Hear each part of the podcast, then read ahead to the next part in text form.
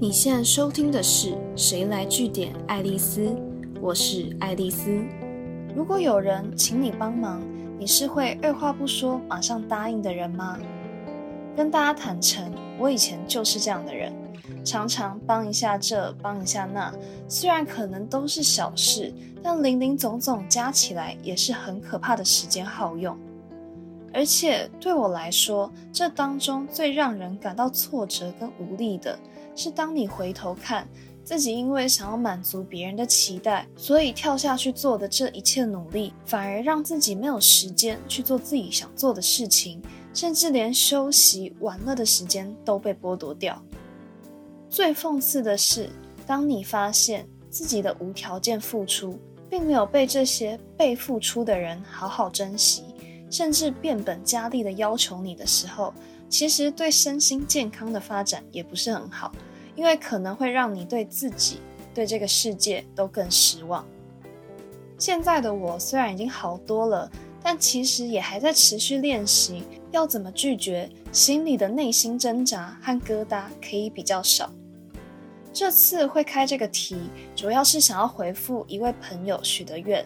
他想问的是，不管是在职场还是跟朋友的往来，对于别人的请托和邀请。如果真的不想接受的话，要怎么表达才不会在别人的心中留下不好的印象，甚至让对方觉得被冒犯？一样，在进到方法之前，我还是希望大家可以建立正确的心态，了解自己这些行为的背后到底代表哪些心理层面的意义。所以，我先跟大家解释一下，说不。之所以会像个魔咒一样很难说出口，其实刚刚提到的情境已经暗藏了很多我们不敢拒绝的理由，因为我们不想伤害任何人的感情，害怕被讨厌，因为我们不喜欢对立，不喜欢冲突的紧张感，也或者是因为我们长大了，社会化了，已经成为了一个有礼貌而且乐于帮助人的大人，所以我们下意识的会讲出唯心之论。会说好，我可以。简单来讲，就是当你不再像个孩子一样，只活在自己的世界里，想要怎样就怎样，你开始会去顾虑越来越多的事情，把很多复杂的因素都加进去的时候，拒绝的确可能变得越来越困难。这大概就是长大的代价吧。那这样的恶性循环要怎么终结呢？语言学家 Nick Enfield 他提供的锦囊妙计就是：既然“不”这个词是个大魔王，那干脆就跳过这个字不讲吧。乍听之下，是不是有点想要翻白眼，感觉像在逃避？但其实这可能是最快、最有效克服心魔的方式哦。因为在他们做的研究跟实测当中，发现不要直接说“不”，而是释放出相关的拒绝信号。例如说，深呼吸、叹气，或发出“嗯”，感觉像是在思考、犹豫的感叹词的时候，比较敏锐的请求者，其实他就会获得暗示，他可能会顺着你的情绪问说：“诶，还是你最近其实有点忙，会不会忙不过来？是不是这真的有点麻烦到你？”Nick Enfield 他就说了，就算是比较低敏感的人，你重复这样的行为两遍。对方通常也会察觉到异状，感受到你好像有点为难。那你只要撑到对方开始主动关心你的状态的时候，其实你就获得被理解的机会了。你可以顺势讲出你的考量和难处，这比起直接开口拒绝，而且你会想要急忙解释拒绝的理由，其实是比较不容易让对方误会你好像是在为自己拒绝的行为辩解的反感出现。那像这样透过肢体语言或拒绝的讯号，加上适度的坦诚，其实对我来说就很有效。像现在我有时候真的自顾不暇的时候，我就会很诚实的跟对方说我自己的状况。我不是不想帮，是现在真的没有办法。如果对方的时间不是很急，那我可能在什么时间之后才会有空。虽然像这样不把话讲死，很可能会出现一样的剧情重复上演。但这可以减轻对方当下就被你拒绝的不舒服感受，而且其实这就只是此路不通的道理，对方通常很快就能找到其他的解决方法跟求救对象的。但整体而言，因为我很清楚，我就是比较不敢坚定的表态拒绝的人，所以除了刚讲到的暗示法，对我来说还有一个很受用的方法，就是至少先让自己做到，多帮自己争取一点时间犹豫，千万不要直接说好，因为在你一口答应之前，你都还有机会挽救这个想拒绝但说不出口的场面。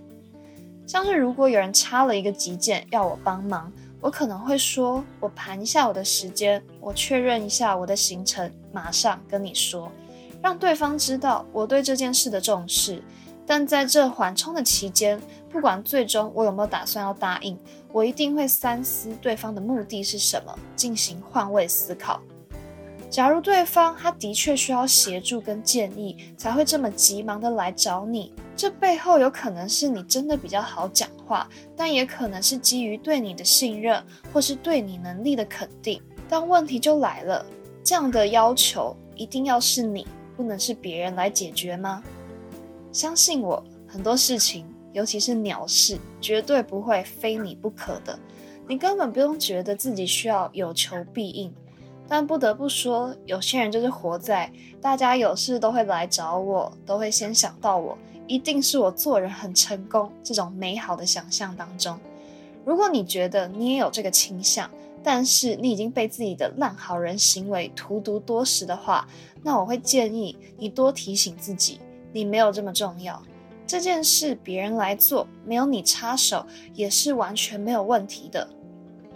至于你讲的话要多委婉，我因为真的是有点俗辣，而且个性太温和。所以我是不走直接拒绝的路线的，我退而求其次的方式是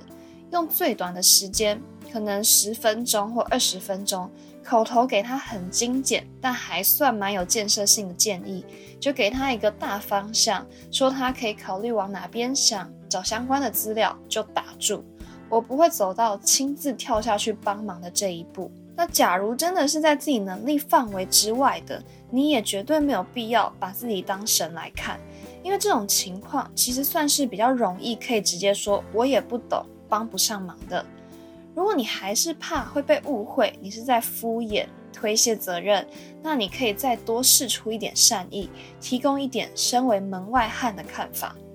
但这么做的目的就只是为了。让对方感受到你尽力在回答了，但这真的不是你的专业领域，所以对方很快就放过你的同时，你还是成功留下了好感度。最后还是要跟大家强调，拒绝是一种选择，你要给自己的烂好人行为设定上限。你一评估自己没有办法答应某个人的请求的时候，你就要尽量让自己花最少的时间去回应跟处理。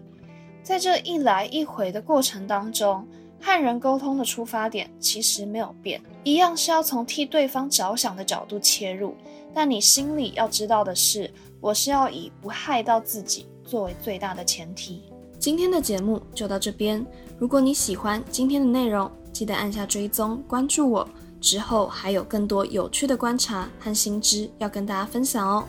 谁来据点爱丽丝？我们下次见。